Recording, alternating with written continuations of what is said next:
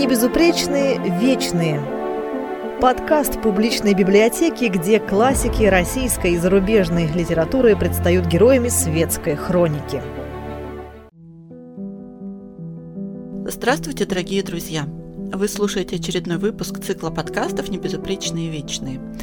И наш сегодняшний юбиляр – Альбер Камю. Сегодня, 7 ноября, исполняется 110 лет со дня его рождения – это имя хорошо известно интеллектуалам всего мира. Камю – это и журналист, и писатель, и драматург, и публицист, и эссеист, автор произведений «Посторонний» и «Чума», лауреат Нобелевской премии по литературе 1957 года. Но чаще всего он рассматривается как философ-экзистенциалист, хотя, как ни странно, сам он свое отношение к этому движению, равно как и к философии в целом, отрицал. Сегодня можно найти множество исследований, связанных с творчеством Камю. Рассматривается влияние на формирование его взглядов Достоевского и Ницше. Изучается его дружба с Сартром, переросшая в противостояние. Но нас он, так же, как и все остальные герои нашего цикла, интересует в первую очередь как простой человек. Поэтому мы не будем углубляться в литературоведческие и философские дебри. Итак, родился Альбер в городе Мондави, французского Алжира. Сегодня этот городок называется Дриан. Его предки поселились в Северной Африке с самого начала завоевания ее французами, с 30-х годов XIX века. Его отец, Люсьен Камю, был простым рабочим. Когда началась Первая мировая война, его призвали в армию.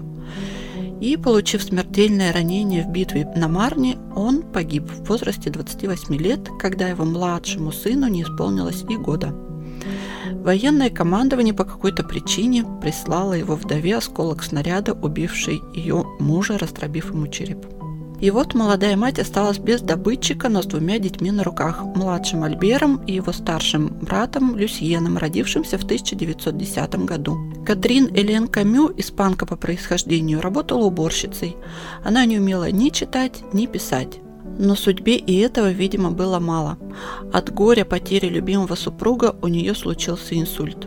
Она почти совсем оглохла и фактически лишилась речи. Поэтому в доме детства будущего писателя предметы не имели названий.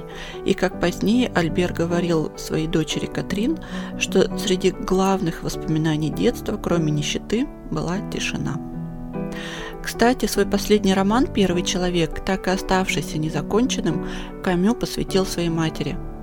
Тебе, которая никогда не сможет прочесть эту книгу. Вскоре после смерти мужа Катрин Лен с детьми переехала в дом своей матери в рабочем французском районе города Алжир. Судя по воспоминаниям, бабушка Альбера была женщиной суровой, строгих правил.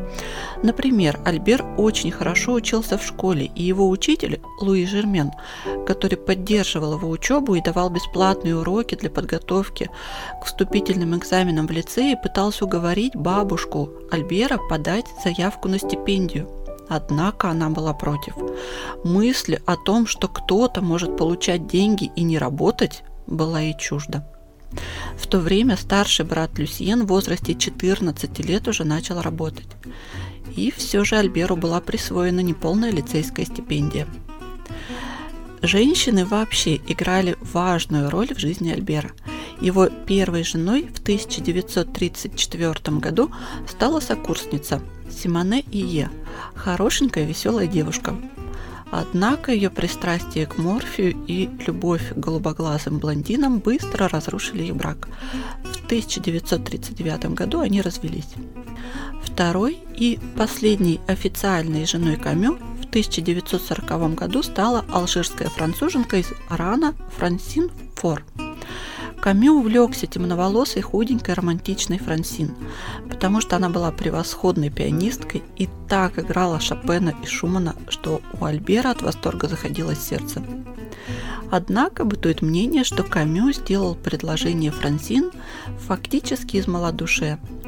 Как раз в тот период у него обострился туберкулез. Он не на шутку перепугался и подался на эти мещанские самоуговоры, мол, ты очень болен, тебе нужна жена, дом, уход, иначе в этом мире не выжить.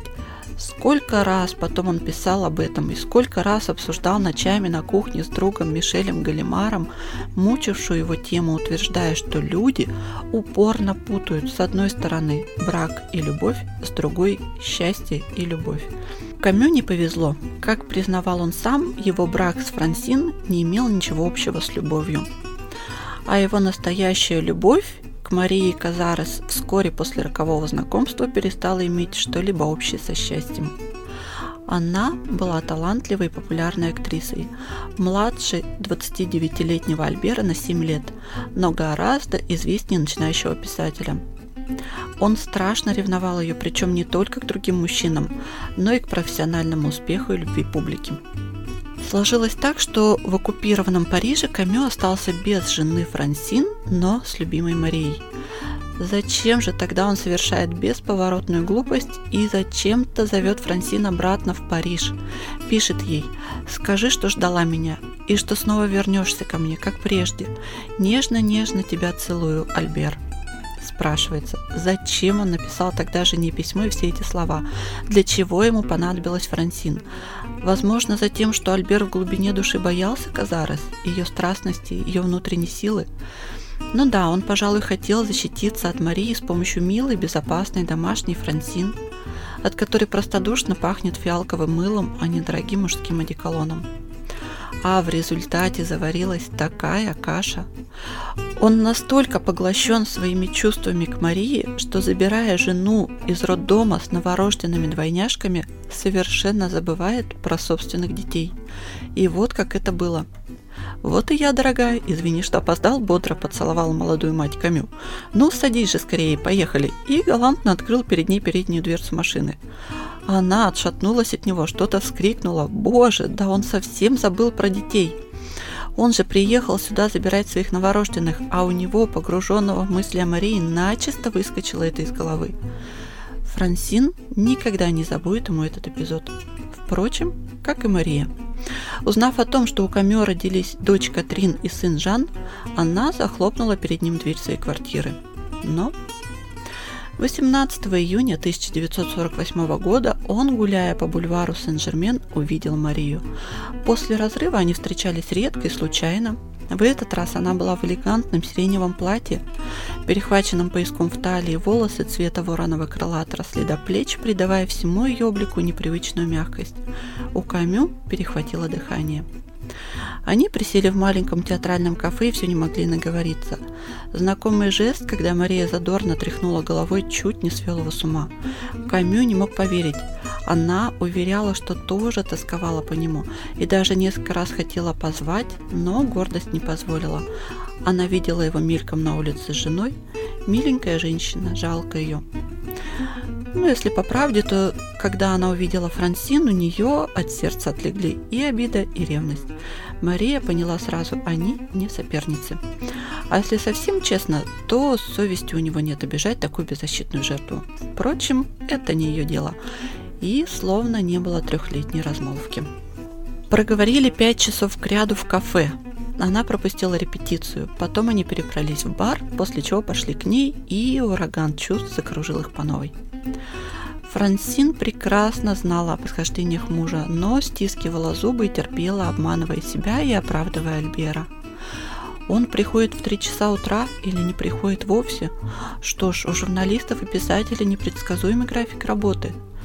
Да, большую часть дня он проводит вне дома, но все равно постоянно думает о семье, она уверена – она заботилась о детях, исправно разгребала кипы счетов за воду и электричество, пеклась о наличии углей и дров, заполняла от имени супруга какие-то непонятные бланки в департаменте социального страхования, избавляла комет ненавистных ему походов по магазинам. Наконец, именно она заправляла бензином их подержанный Рено и посылала за мужа цветы приезжим знаменитостям, например, Евлену Во. В общем, делала все те мелочи, которые Альбер не желал замечать в повседневной жизни. Жизнь же Камю, заполненная до краев страстью к Марии и иногда работой, да-да, работа именно иногда, протекала напряженно, нервно, и в ней не было ни минуты свободной до того момента, когда однажды, в ванной закашлявшись, он не обнаружил кровь на полотенце. Туберкулез, диагностированный Камю еще в 17 лет, вернулся. Страх смерти, о котором он столько передумал и столько написал, снова начал душить его. Тот самый страх, от которого, по мысли Камю, жизнь вообще лишается своей значимости. Он легко позволил запаниковавшей Франсину говорить себе поехать лечиться в Аран. Там сухо, тепло и спокойно. Он там наверняка поправится. Альбер был так напуган, что готов на все. Марии Камю послал короткую записку, мол, уезжая по делам издательства, дам о себе знать. Про себя же решил, если хватит воли, больше он не вернется ни в Париж, ни к Марии. Не получится осесть в Аране, значит переедет с семьей в какую-нибудь французскую южную провинцию, ближе к Ницце, к Авиньону. Ну а пока в Аран. Это ведь их с Франсин родина, где до сих пор живет его старая мать, он там поправится, угомонится, заставит себя начать новую размеренную жизнь. Сколько раз доктора говорили, что ему нельзя не спать ночи напролет, нельзя столько пить и курить, столько волноваться, столько работать.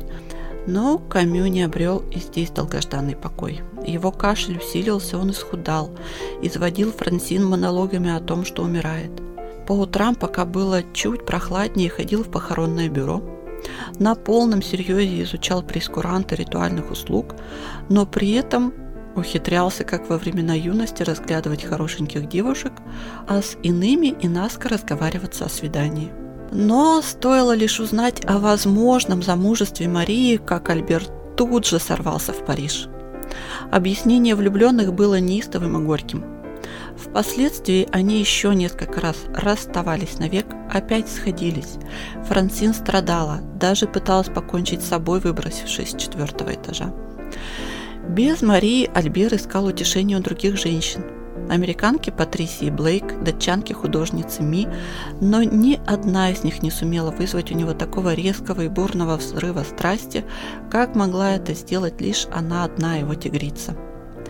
Конец этим безумным отношениям, в которых было все, от любви до ненависти, от принятия друг друга до сжигающей изнутри ревности, положила автокатастрофа, случившаяся 4 января 1960 года.